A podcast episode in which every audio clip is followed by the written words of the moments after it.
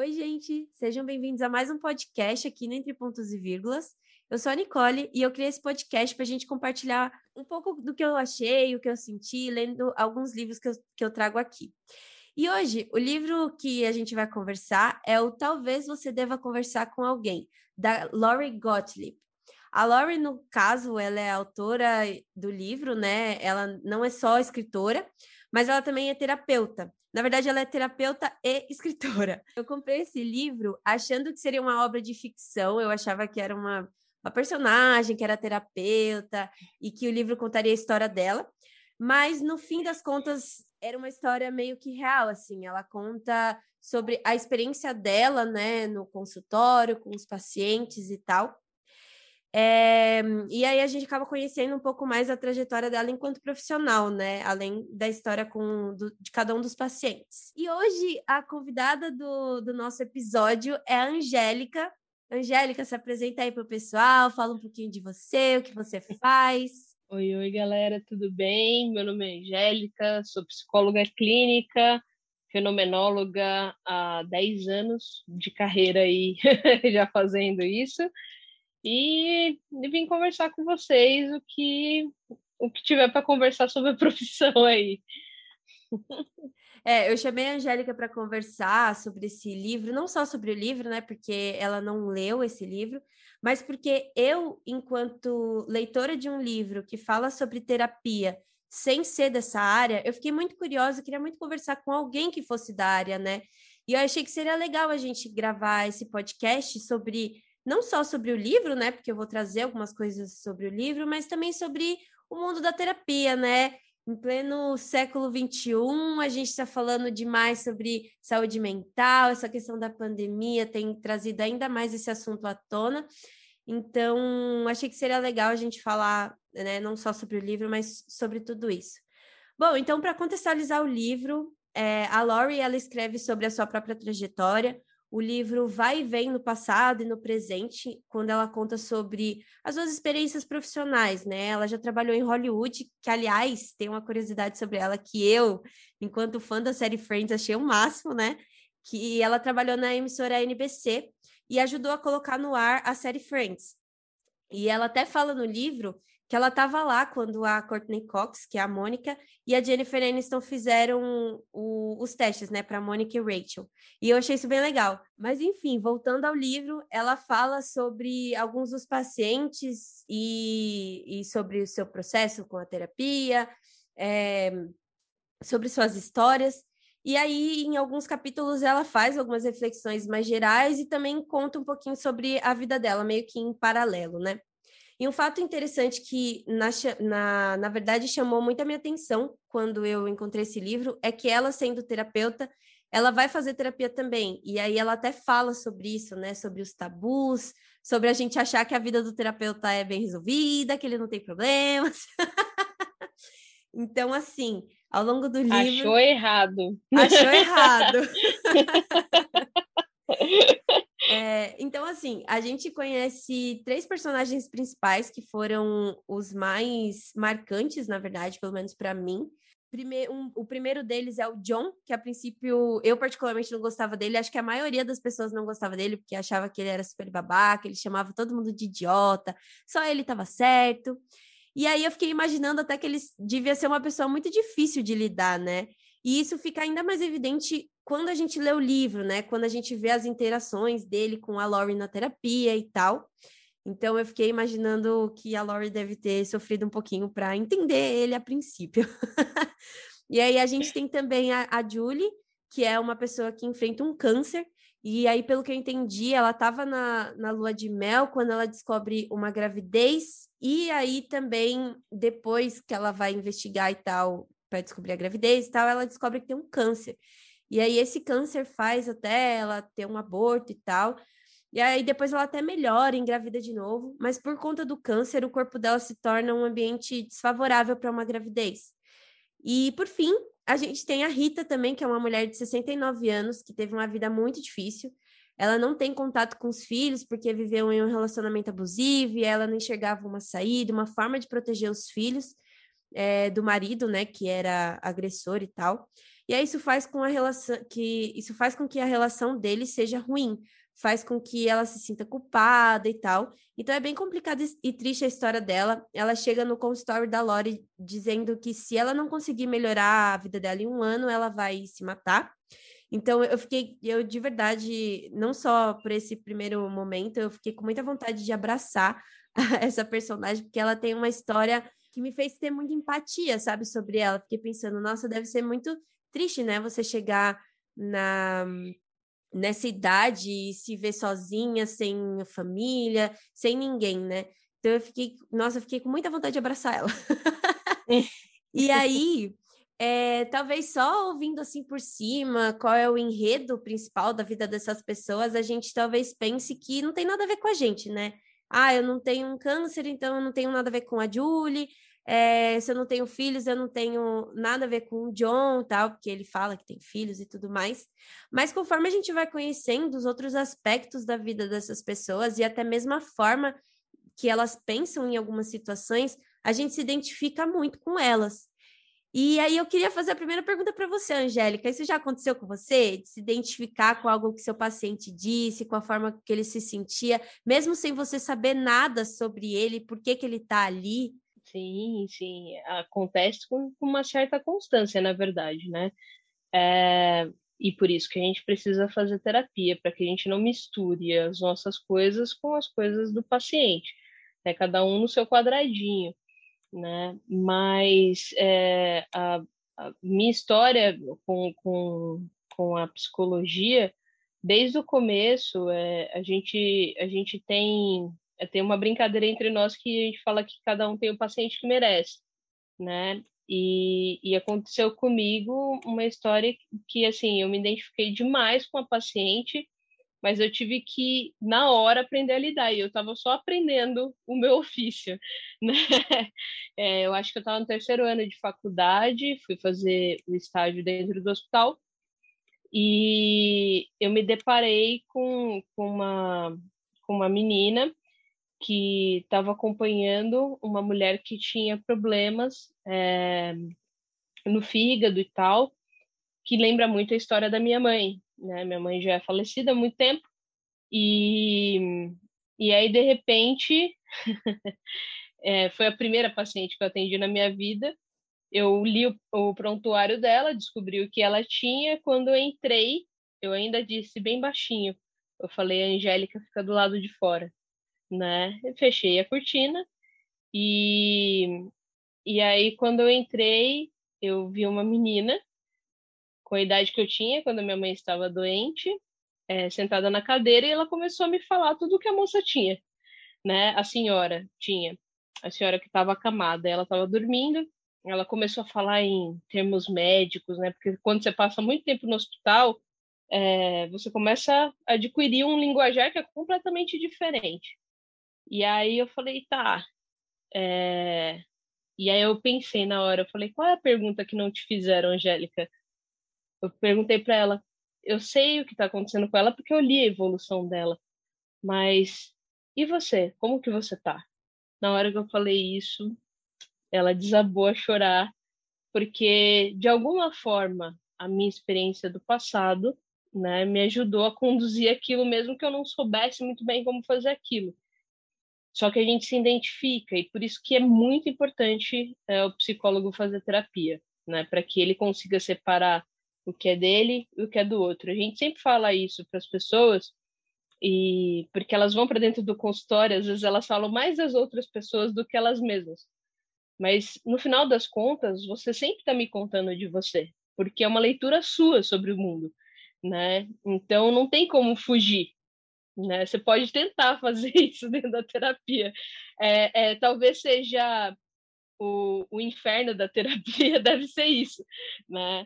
Porque mesmo que você tente fugir, você sempre está lá, né? Não, não tem como, né? Então é sua visão, seu olhar, suas coisas e, e é legal. E é muito legal você conseguir é, usar também de alguns fatores para poder fatores da sua vida para poder ajudar o outro, mas antes disso você tem que ter trabalhado isso na sua cabeça, né?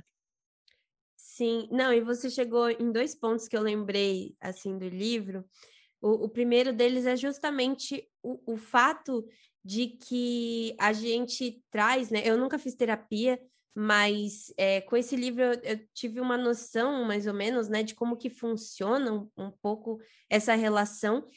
E aí, duas coisas. É, a primeira delas é que a gente traz mesmo é, muito do que da nossa visão, né? Ela até fala que quando ela foi buscar terapia, ela foi buscar terapia por conta de um motivo específico, né? Ela fala que ela tinha um relacionamento, acho que de dois anos, é, com um cara que ela chama de o namorado no, no uhum. livro. e aí ela conta que ela tinha um filho, ela tem, né, no caso, um filho, mas na época ele tinha acho que oito anos. E aí o namorado simplesmente eles tinham um milhão de planos, eles falavam em se casar, em morar juntos e tudo mais. E aí, depois de um tempo, acho que foi exatamente isso, dois anos, ele vira e fala que não, não, não poderia conviver mais dez anos com uma criança, né? Vivendo com uma criança, porque, se eu não me engano, ele já tinha filhas, eu não sei se eram filhas ou filhos, não lembro agora, mas todos já eram grandes, né? Já eram quase adultos, praticamente, uhum. já eram mais independentes. E o dela tinha oito anos.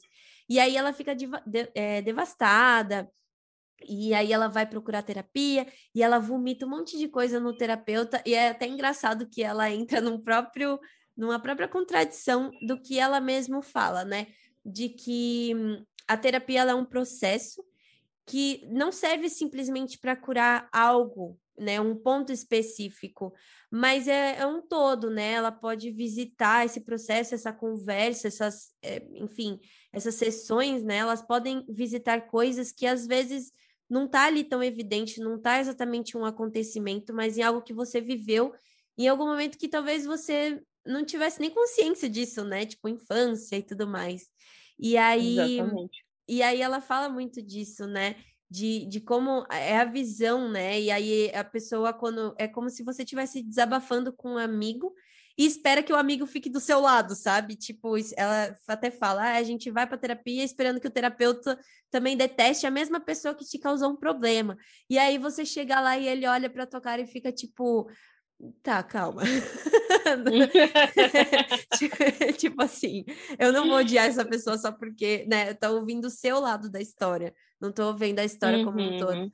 E outra coisa que é bem legal também que ela fala justamente sobre esse tabu, né? Você falou, ah, nós precisamos fazer terapia para poder lidar com as questões do outro, né? E ela, eu achei uhum. isso tão legal no livro quando ela fala, é, é até engraçado, né? Quando ela traz isso, porque ela, quando ela vai buscar, né, uma indicação para fazer terapia, é, ela explica toda a questão de que ah, o seu terapeuta não pode ser alguém do seu convívio social, é, ele não pode ser, não pode estar na mesma festa, tipo, nas, nos, nas mesmos grupos de amigo, né? Que você, não sei, uhum. tem, umas, tem umas coisas assim, né, que, que, que rola. E aí, Sim. e aí ela, ela fala, assim, ela até conta, né, como que ela chegou no terapeuta dela, que ela pediu para uma amiga indicar um, uma pessoa para um amigo dela, né? No caso era para ela mesma, mas ela pediu como se fosse para indicar para um amigo. E até envolvendo isso, não só é, a questão de tipo, ah, eu tinha que avaliar muito bem se a pessoa era alguém que eu conhecia, né? Porque eu imagino que vocês, terapeutas, como vocês têm mais convívio, vocês acabam ficando meio, meio sem opção, né? tipo, tem que é. ficar alguém muito distante. E aí ela, e aí ela conta, né, disso. É, e, e aí ela fala que também tem uma outra questão de tipo assim o, julgamento do outro, né? Tipo, ah, a pessoa é terapeuta e tá buscando terapia.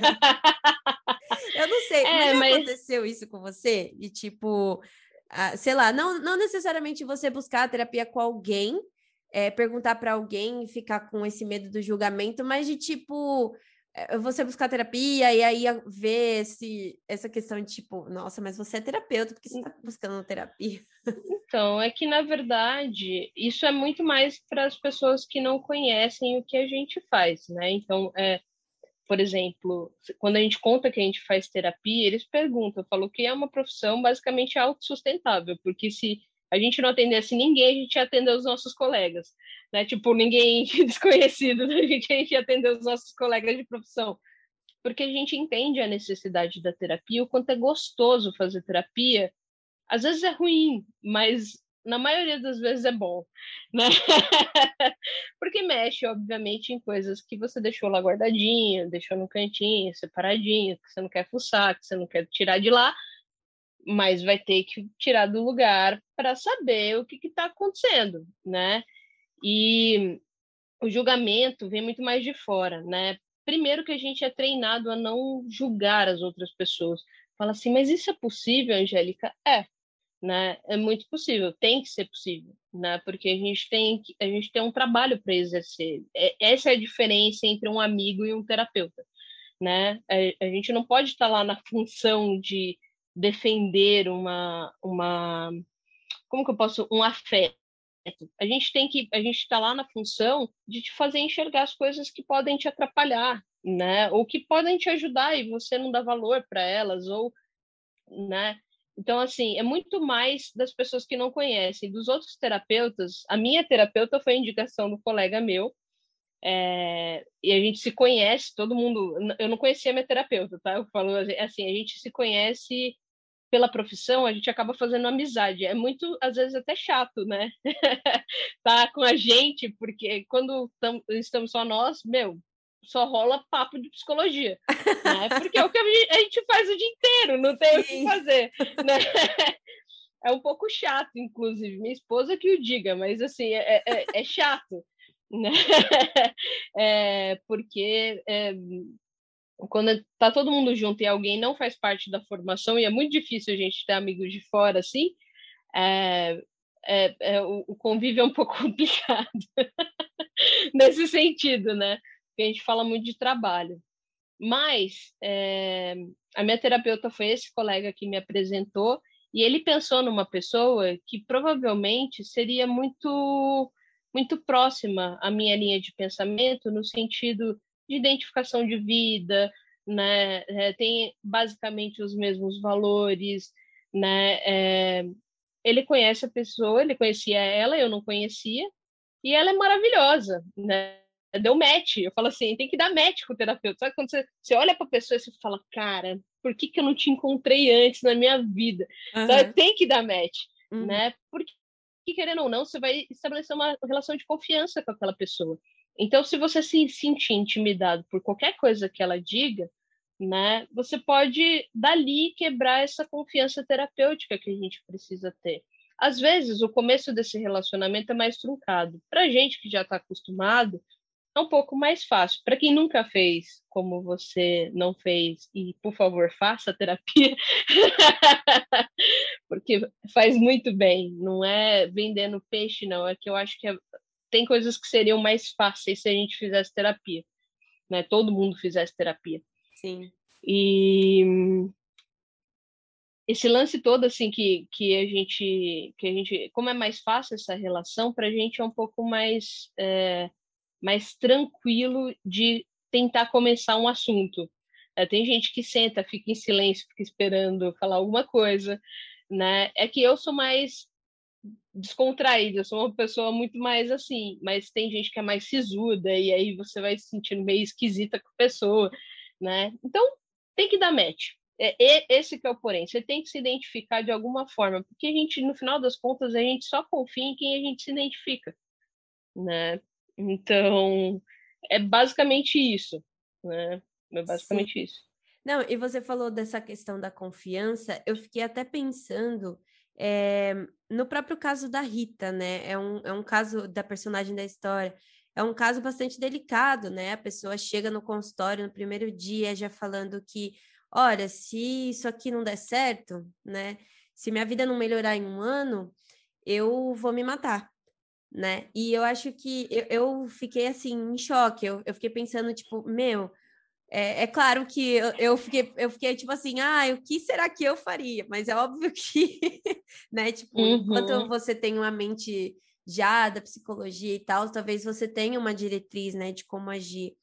E até queria que você falasse um pouco sobre isso, não sei se já aconteceu com você, de você ter um paciente assim, com essa ideia suicida, e chegar extremamente determinado, né? E de, e, hum. E, assim, como que você lida com isso, né? Como que você acolhe essa pessoa e, e não julga, né? Que você falou dessa questão do não julgar, né? Porque eu imagino que deve ser bastante desafiador, né? Principalmente no começo. Uhum.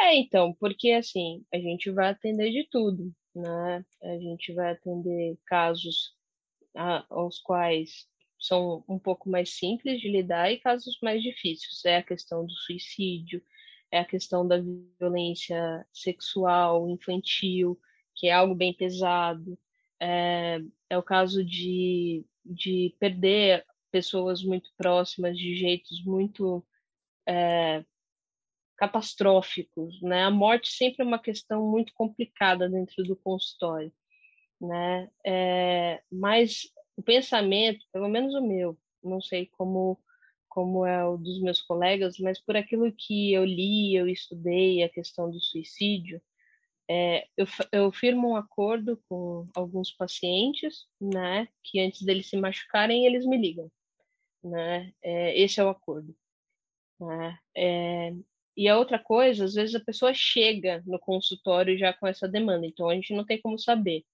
né, é, assim, previamente, não é uma coisa que a pessoa diz tranquilamente, olha, eu vou me matar, não é bem assim, Sim. né?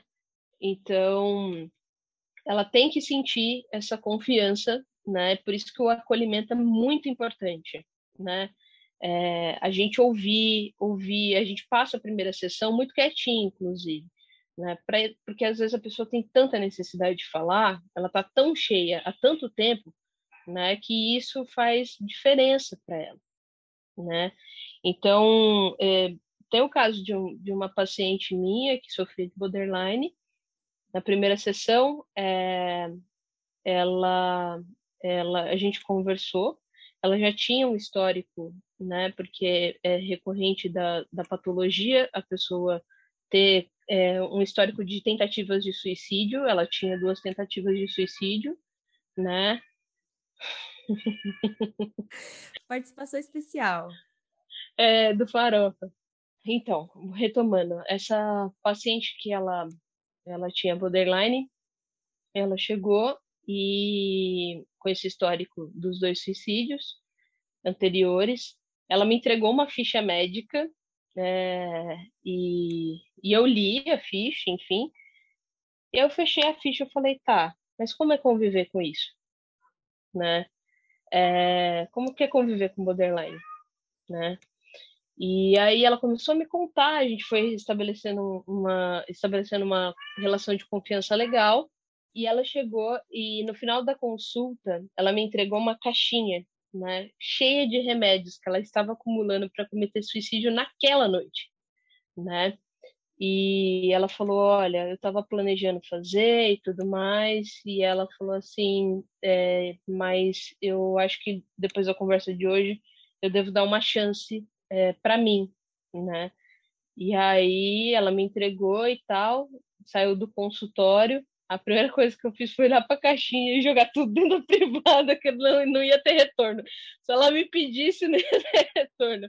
Mas é, é uma coisa, é uma coisa assim, é triste de ouvir, mas às vezes para a pessoa ela vai criando um sentido para a morte, né? E esse que é o perigo e a distorção das patologias, né? Tanto da depressão, ansiedade, borderline, é, bipolaridade, a pessoa vai criando um sentido é, para a morte, não para a vida. E a gente sempre tenta apontar para a vida, né? É, se dá uma chance, sabe? Você não sabe porque você não viveu talvez tudo o que você tinha para viver, né? E frustração vai acontecer. O problema de todas essas patologias, é, inclusive pessoas que têm adicção, que é o vício em drogas, é, é baixa tolerância à frustração. Então, todas as vezes que elas se sentem frustradas, a primeira coisa que elas pensam é no suicídio, né? Então, assim, isso é recorrente, né? Às vezes a pessoa pensa no suicídio, mas tem medo. É, a gente vê a, a questão do, do suicídio como um tabu muito grande para ser discutido, mas a gente precisa falar sobre isso, né? Não pode ser uma coisa, e não pode ser com qualquer pessoa que a pessoa vai conversar sobre suicídio, porque as pessoas não sabem como conduzir isso, entende? A pessoa fala assim, ah, qualquer coisa me chama. O que, que você vai falar para a pessoa? Às vezes você se estimula a pessoa a fazer alguma doideira, assim, sabe? Tipo, não, agora eu vou, sei lá. Agora ela, ela acaba se frustrando mais, porque ela vai falar com a pessoa, ela confia na pessoa, a pessoa fala uma coisa que ela não esperaria ouvir ou que não ajuda ela a pensar sobre aquilo que ela está é, planejando, enfim, e aí a pessoa acaba cometendo suicídio. Mas eu costumo dizer que, assim, eu trato todas as minhas sessões, não importa quem seja, não importa o que a pessoa tem ou não tenha, eu trato como se fosse a última sessão, né?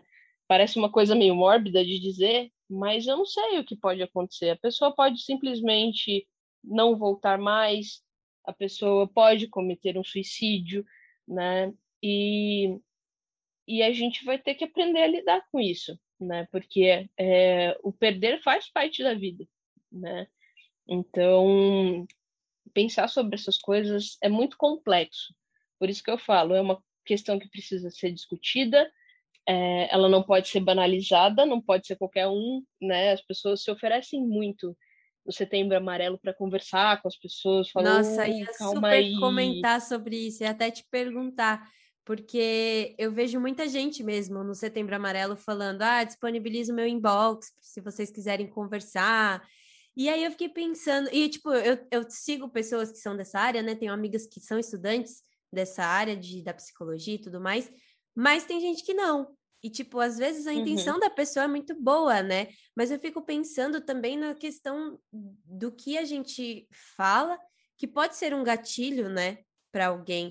Ou, ou não sei, às vezes a gente achando que está acolhendo, na verdade a pessoa entende como outra coisa.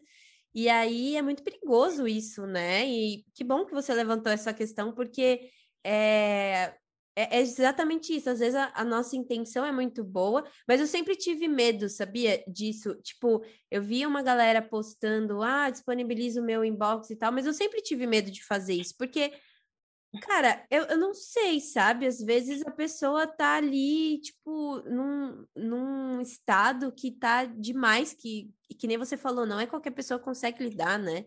Então é realmente uhum. muito perigoso. Ainda bem que a gente falou sobre isso, que aí fica o alerta aqui para quem está ouvindo, né? Tomem cuidado com Por isso. Por favor.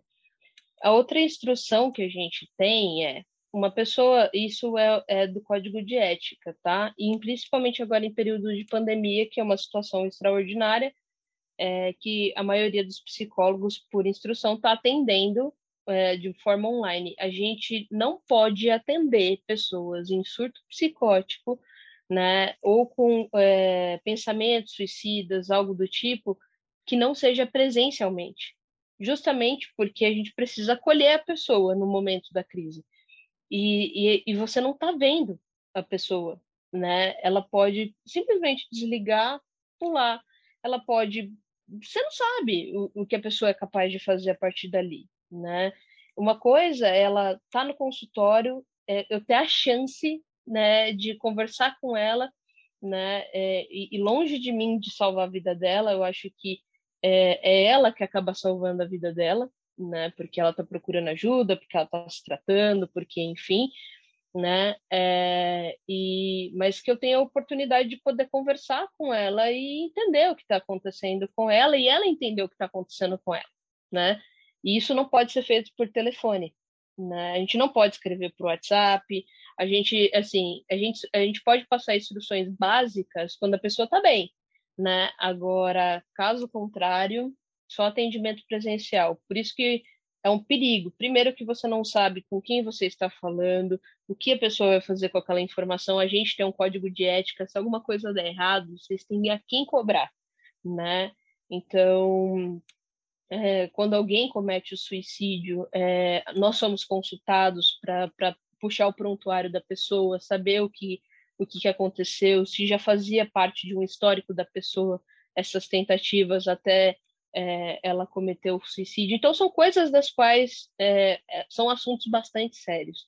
Né? Então, que bom que, que surgiu esse assunto para a gente poder conversar, porque setembro está logo aí, né? Mas nem precisava de setembro, porque com a pandemia é, tem, tem surgido muitos casos, né, de pessoas que têm despertado ansiedade e depressão e, e é, é, como eu falei, é uma característica da doença a distorção né, é, dos valores nesse sentido e, do, e dos seus pensamentos, né? E aí você pode ter a vontade do suicídio mesmo nunca tendo passado por isso, né?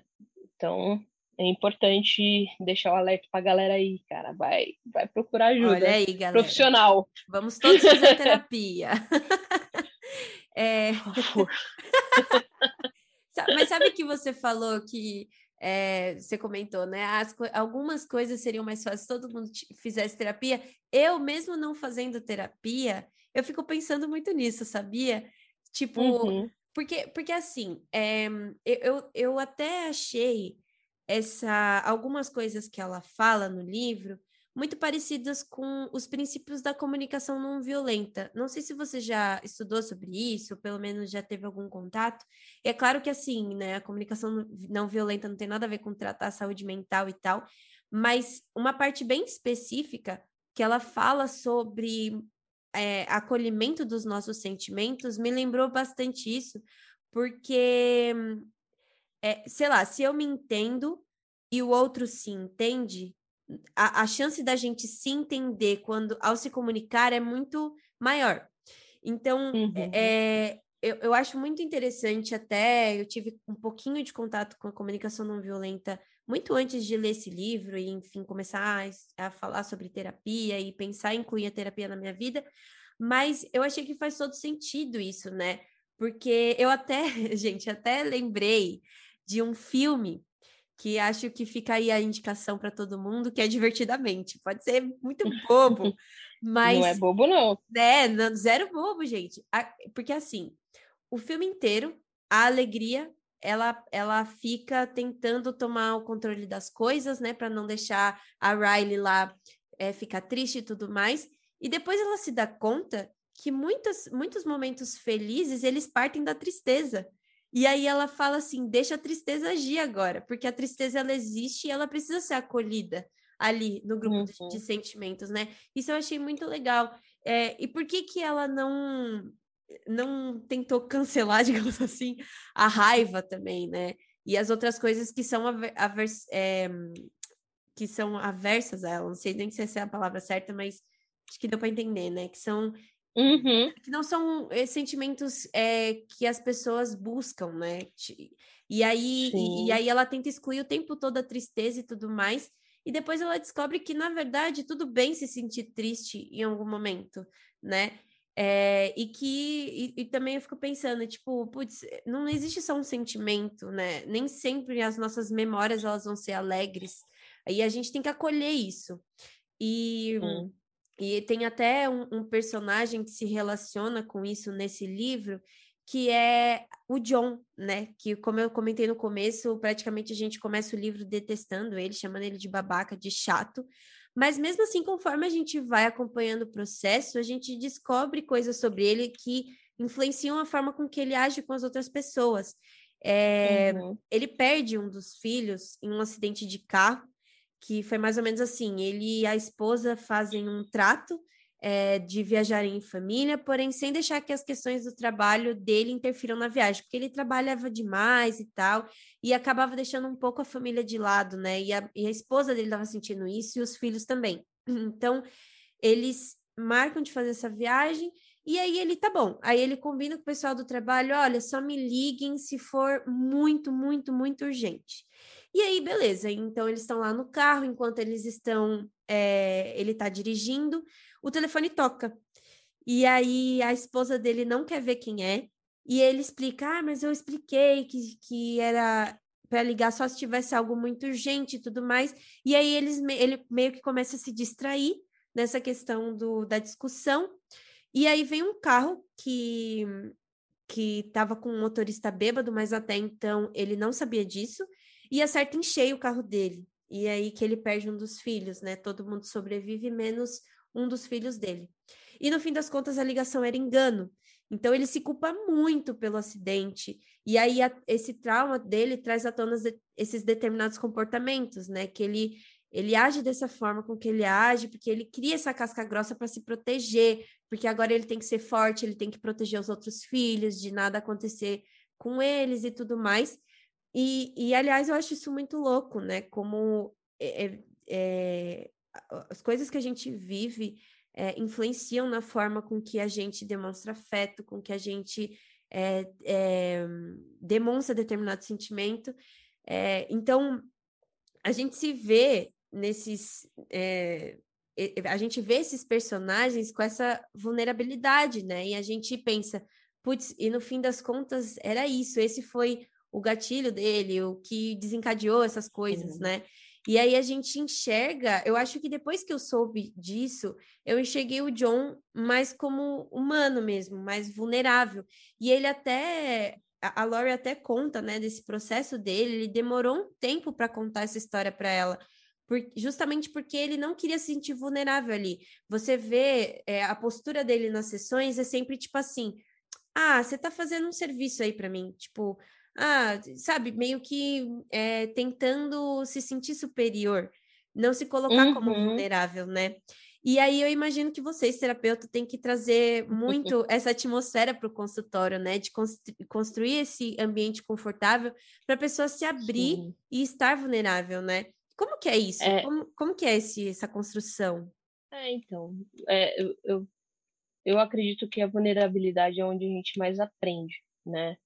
É, quando você lê um processo jurídico, geral, geralmente a gente chama a criança de vulnerável, porque ela não é capaz completamente de tomar decisões. Né? O campo emocional no cérebro é o último campo que se forma. Né? É, ele vai fechar lá para os seus 21 anos, por isso que você tem a maioridade de fato com 21 anos. Hoje a gente tem um pequeno retrocesso, e eu acredito que é um retrocesso é, nisso pelas relações que a gente está construindo. Né? A OMS determinou que a adolescência pode ir até os 24 anos. Né? Então, o processo de maturação está mudando é, por conta do jeito que a gente vive as coisas. Né? O Divertidamente, ele é uma coisa muito bacana, porque ele mostra o cérebro de uma criança né, se transformando adolescente. E você pode reparar que é, dos sentimentos que existe, que é alegria, tristeza, o nojo, o medo e a raiva, né, é, são são esses cinco sentimentos. Na cabeça dos pais, da mãe, todos são homens, e na cabeça da mulher, da, da mãe delas, todos são mulheres. Na cabeça da menininha, são homens e mulheres, porque a gente está falando da sexualidade dela. É um jeito sutil de dizer que sobre legal, não tinha pensado sobre isso.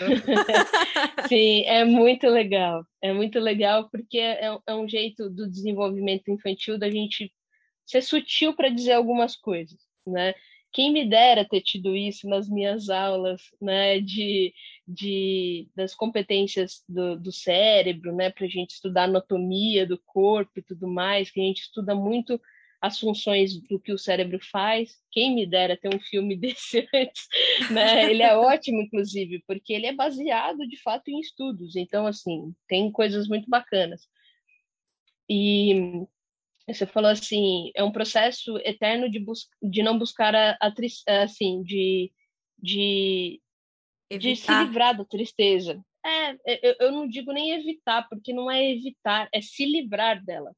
As pessoas geralmente vão primeiro uh, ao psiquiatra para tomar um remédio e aliviar o sintoma, para que elas não se sintam tristes, mas o remédio não conversa com você, né? Então, assim, ele é importante para o tratamento, entenda, ele é muito importante para o tratamento, mas ele é como todo remédio, ele trata o seu sintoma, né? Ele não vai resolver o seu problema né? E, e, isso que difere a minha profissão da profissão do médico psiquiatra, né? É, é muito diferente a maneira que a gente atua nas áreas, apesar de serem áreas complementares.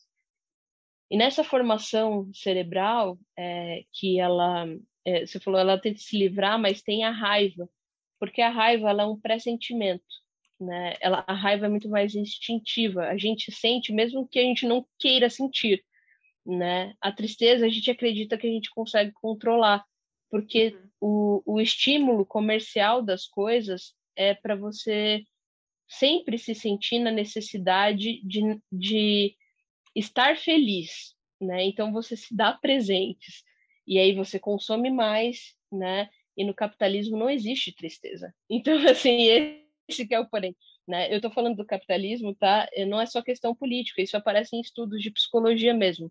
A maneira que a gente conduz a sociedade influencia no sujeito, principalmente nos estudos, nos estudos sobre suicídio, né? Aparece muito isso, né? É, o, o, modelo social capitalista influencia diretamente na, nas atitudes do sujeito, né? Então, e se você está triste, você fica inútil para trabalhar. E o mercado não quer ninguém inútil, né? Você tem que produzir e produzir para você consumir e consumir e assim vai, né? E aí você sempre está em busca de uma felicidade que não está nos objetos, né?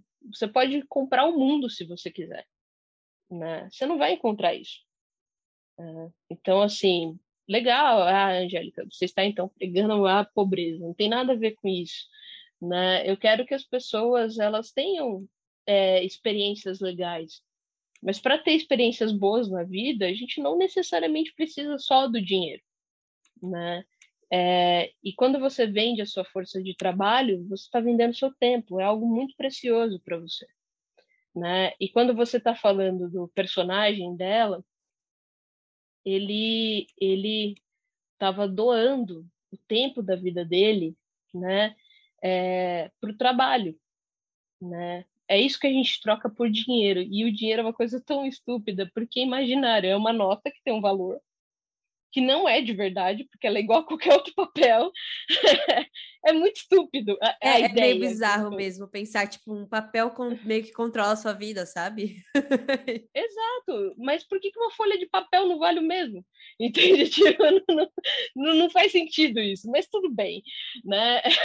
é o jeito que as pessoas escolheram viver, né? É, e, e, esse que é o, o lance, assim né? Ele ele doa o tempo dele para empurrar a felicidade dele para quando ele se aposentar, para quando se ele se aposentar ou se ele chegar até lá, porque você não sabe quando a morte vem, né? Então assim, ele está postergando uma alegria e no meio do caminho ele tinha que ser tocado pela tristeza para fazer ele lembrar que ele é pessoa, né? Esse que é o porém, sabe? A, a vida é quando ela vem para ensinar, eu falo que ela ela não ela não dá um empurrãozinho, ela te vira de ponta cabeça e chacoalha você, né? Nunca é uma situação tranquila de se passar, né? É sempre tudo muito turbulento e acontece tudo ao mesmo tempo. E por falta da inteligência emocional, por falta de você pensar sobre as suas emoções na sua diversidade, né?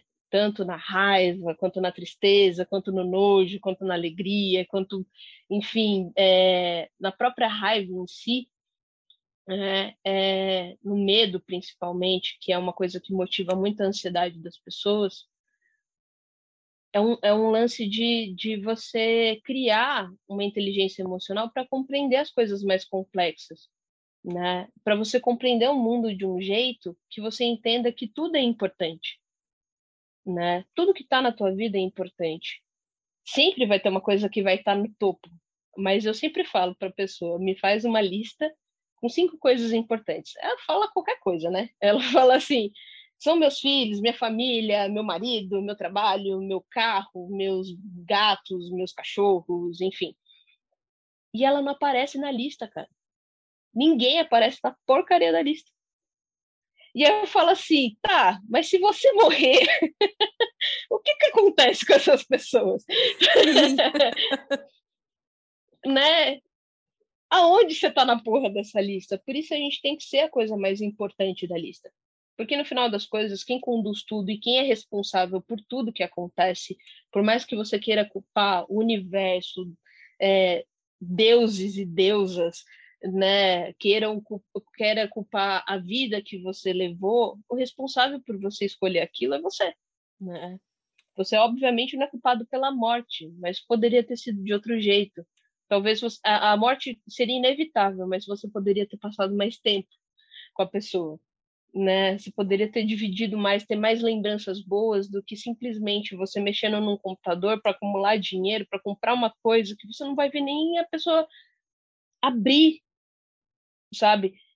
É um, é um negócio absurdo, entende? Então, assim, a vida está cada vez mais acelerada, as coisas estão ficando cada vez piores. Então, a relação que a gente faz é que a gente te conecte de novo com você. É, é uma coisa muito boba, parece uma coisa estúpida. No final do filme Divertidamente, aí o spoiler para quem não assistiu, hein? mas, mas a maioria das pessoas, eu acho que elas não fazem essa reflexão. É, todas as, as todas as, as áreas do cérebro da menininha, ela tem quatro campos só, né, de, de áreas do cérebro. Quando ela se torna adolescente, elas se destroem, né? É onde ela perde o amigo imaginário dela, é onde aquilo se desfaz e surgem outras diversas né, áreas de, de, de importância na cabeça dela. Porque a adolescência é onde a gente começa a pensar abstratamente sobre as coisas, a gente começa a entender outros conceitos que são um pouquinho mais complexos. Quando eu digo entender, não digo assim virar expert, né? Porque é mais assim, a gente começa a poder questionar, por isso que a gente briga tanto, pergunta tanto, né, choca tanto com os conceitos que já existem, né? Porque é uma, é uma reação dialética, você nega para você poder afirmar alguma coisa em algum momento, né? Então, assim, esses campos se desfazem e outros surgem, né? E isso é parte da condução da inteligência emocional se formando na pessoa, né? Então, é muito maluco, né? Você pensar que dentro da gente demora tanto tempo para a gente entender certas coisas e tem coisas que talvez a gente nem entenda e quando talvez a gente entender a gente vai morrer, né? Então assim não vai ter tempo, né? A gente não vive tempo suficiente para entender certas coisas. Só que é muito injusto fazer essa correlação com o tempo, né? E ficar culpando é, as coisas que a gente não fez na vida, né? Eu acho que é o caso desse paciente, né? Então, não sou psicóloga dele, né? Isso é uma avaliação completamente superficial, entenda, né? Vendo de quem está só ouvindo a história, né? É... Então, é, é a visão de quem só só está tá escutando a história pela primeira vez a nossa correlação com a nossa inteligência emocional a gente precisa mudar. E isso é urgente, porque está acontecendo um retrocesso evolutivo mesmo. Quando a gente fala que o campo cerebral demora mais tempo para se formar, é uma evolução porque não existe uma involução, mas é, não existe nem essa palavra, inclusive. É... eu inventando as palavras aí. Inventando palavras. Exato, que não existe como voltar para trás. É uma evolução, mas para mim soa como um retrocesso do corpo, porque a gente deveria já ter um, um pensamento fechado, assim, um, um, pensamento fechado não, desculpa, um campo afetivo já um pouco melhor formado aos 21 anos. E a gente lidaria melhor com as questões, né? E a terapia, ela faz muito dessa ponte, porque os seres humanos, eles são é, pessoas de, de, de sociais, são seres, são seres sociais. Não tem como a gente viver longe das outras pessoas. Né? Então, ou a gente aprende a lidar com a gente mesmo para aprender a lidar com os outros, ou não vai rolar, entendeu? Porque a nossa natureza não permite isso. Né? Então, é basicamente isso. Né? Sim, é, eu acho que de uma forma bem geral, esse livro, ele, ele pelo menos para mim, ele me trouxe de volta a essa questão da, da humanidade e a vulnerabilidade, né, que a gente estava conversando aqui. Porque no fim das contas uhum. somos todos pessoas, né? Pessoas tentando viver no nosso país, é, com todas as questões uhum. que envolvem isso. Porra, é, nem me fala. É, então. É, é. Enfim, a gente. Nós somos pessoas tentando lidar com a nossa própria situação, seja ela de saúde, financeira, familiar. E, e esse livro ele mostra como a terapia pode ajudar nesse processo, né? E, e esse livro, ele, uhum. me, ele me fez ter mais vontade ainda de, de fazer terapia, né? De entender, organizar com calma essas áreas da nossa vida, né? Separar, olhar aquilo e entender o que a gente faz com tudo aquilo, né? E, uhum. enfim, eu acho que ele também traz a, a terapia para esse patamar mais de normalidade, né? Porque realmente faz todo sentido aquilo que você falou, que talvez para vocês que já são terapeutas não, não tenha tanto esse tabu entre vocês, mas a, a, as pessoas de fora acham que, ah, não, não vou buscar terapia, não tô doente. Tipo, nossa, por que, que eu buscaria terapia? Não tô depressivo. E, então entendem aquilo como se fosse é, é, algo ofensivo você achar que uma pessoa faz terapia, né? Tanto que ela até fala, é, ah, é, existe um lance, assim, de que se você vai perguntar para uma pessoa se ela te indica um terapeuta, a pessoa pode pensar, nossa, mas você acha que eu faço terapia? Ou ao mesmo tempo, ela pode pensar, nossa, mas por que você está buscando terapia? Qual é o seu problema? Tipo, o que que tá rolando com você, sabe? Uhum. E, e, aí eu acho que ele traz, né, para esse patamar mais de normalidade, que seria muito legal se todo mundo fizesse terapia. Eu, inclusive, já quero. Vou te convidar para esse mundo, né? No mundo ideal da Jasmine, né?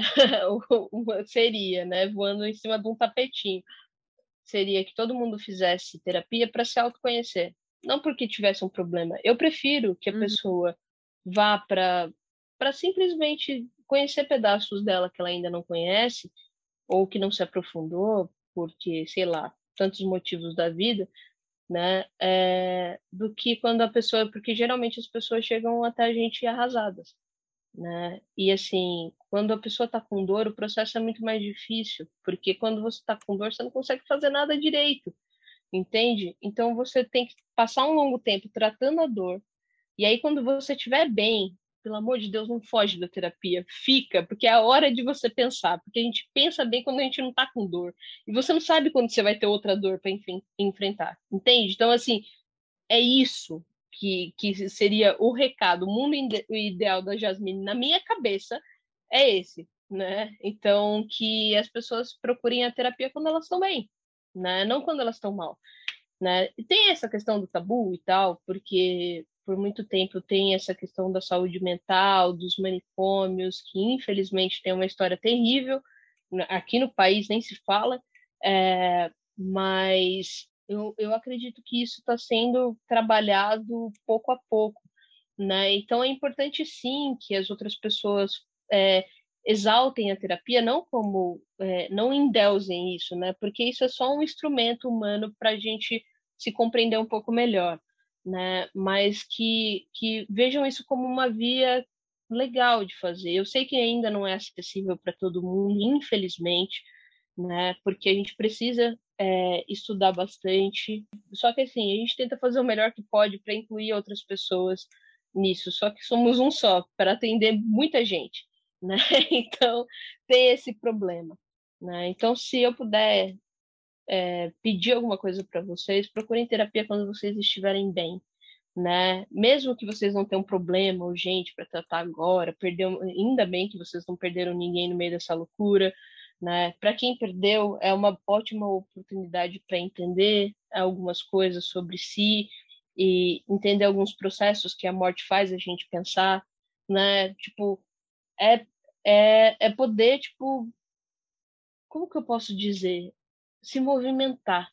A vida, se a gente não pensa sobre a gente, ela é mecânica, é, assim como um, assim como uma engrenagem. Ela não sai do lugar, mas ela se movimenta né?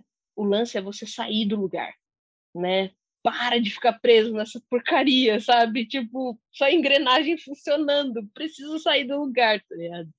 Então, assim, é o meu pedido, faz terapia, né? Se você tiver mal, faça terapia, mas se estiver bem, faz também, entendeu? É ótimo. Por favor. É sobre isso, gente. Vamos todos fazer terapia. Isso serve para mim também, porque eu preciso muito atrás disso. Sim, sim. Mas é isso, Angélica. Muito obrigada pela sua participação. Espero que a gente tenha sido uma boa companhia aí para você que está ouvindo.